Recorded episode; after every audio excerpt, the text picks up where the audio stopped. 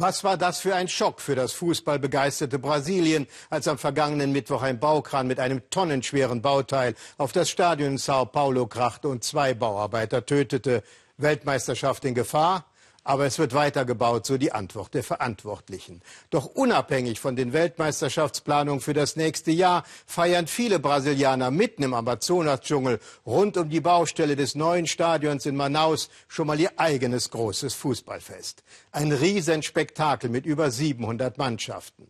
Und die kickenden Amateure aus dem Urwald, sie alle hoffen darauf, vielleicht selbst einmal in einem der großen Stadien spielen zu dürfen. Michael Stocks ließ sich anstecken von der brasilianischen Spielfreude.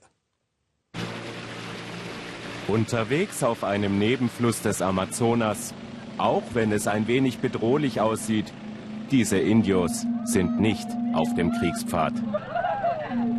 Sie haben Kurs genommen auf ihre Trainingsinsel, denn diese Männer haben Großes vor. Diese Indios gehören zum Stamm der Satere Maoe und sie wollen den Titel die Besten sein. Dafür geben sie alles. Allein der Weg zum Übungsplatz ist schon eine Herausforderung. Für sie aber ein Kinderspiel. Diese Mannschaft gehört zum Favoritenkreis des weltweit größten Fußballturniers der Amateure. Das findet jährlich im brasilianischen Manaus statt und sie waren schon zweimal erfolgreich. Selbst hier im tiefsten Dschungel hat sich offensichtlich die schönste Nebensache der Welt zur ganz großen Leidenschaft entwickelt. Für uns ist das ein wichtiger Moment von Freude, Brüderlichkeit, Freundschaft. Das ist eine Emotion, die in uns explodiert. Fußball ist wie ein Virus, der uns alle infiziert hat. Ein guter Virus. Beeindruckend, wie lässig diese Indios den Ball beherrschen. Als ob sie hier am Amazonas nie etwas anderes gemacht hätten.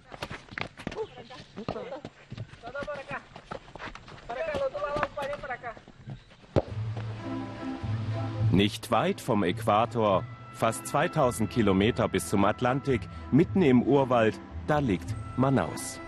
Allein der Name der ehemaligen Kautschuk-Metropole lässt träumen, die Oper ein Mythos, Fitzcarraldo lässt grüßen, der wohl exotischste WM-Austragungsort. Aber Manaus sei damit überfordert, sagt der 75-jährige Sportjournalist Arnaldo Santos, der hier jedes Jahr das größte Amateurfußballturnier der Welt, das Peladao, organisiert.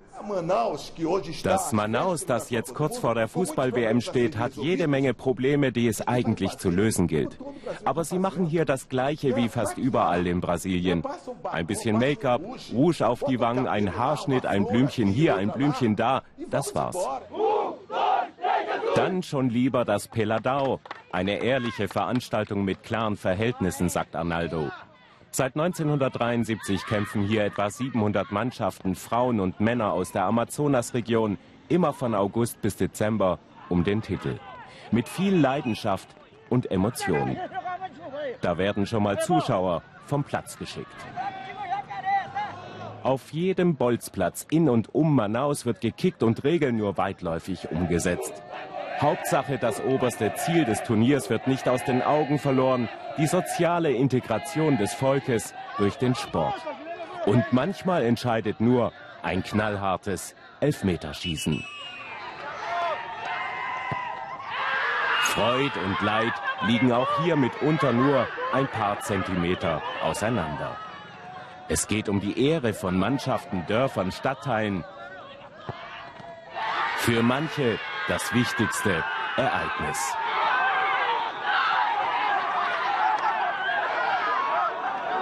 Dieses Turnier ist viel bedeutender als die WM. Da sind wir Randfiguren. Hier geht es um tiefste Emotionen. Profimannschaften in den oberen brasilianischen Ligen gibt es in Manaus nicht. Aber ein brandneues WM-Stadion, dessen Errichtung in den letzten Zügen liegt. Die Arena Amazonia wird ein schönes Stadion mit über 40.000 Plätzen, einem ganz eigenen Design und ausgezeichnet für besondere Nachhaltigkeit, entworfen von einem deutschen Architektenbüro. Am 20. Dezember soll es eingeweiht werden, das Bauwerk, das rund 225 Millionen Euro kostet. Temperaturen knapp unter 40 Grad, eine Luftfeuchtigkeit von fast 100 Prozent. Der Alltag der Menschen hier.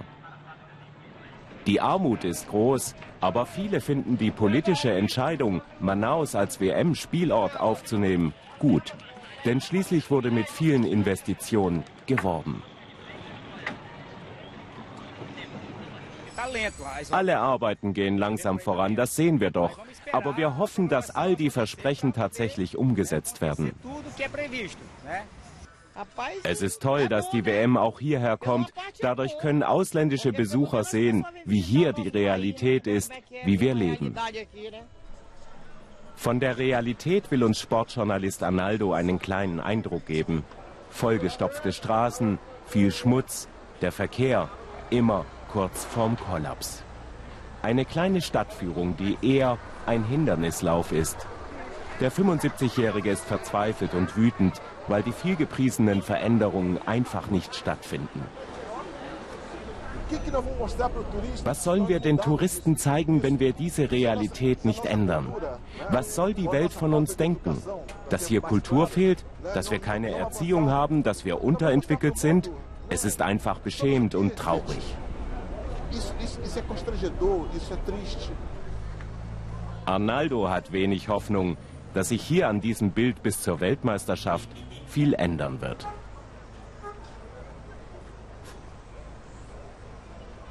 In diesem neu errichteten Stadion werden während der WM ganze vier Spiele stattfinden. Was danach passiert, ist völlig offen. Man hofft auf eine Nutzung als Multifunktionsarena oder wie der oberste Richter in Manaus vorgeschlagen hat, die Arena könnte der Justiz helfen. Wenn der Staat Leute verhaftet und Strafverfahren eröffnet werden, dann werden diese Straftäter in öffentliche Gefängnisse geschickt. Die sind hier aber alle überfüllt. Deshalb mein Vorschlag, dass wir das Stadion später als Zwischenlösung nutzen, um von dort Straftäter auf Gefängnisse zu verteilen.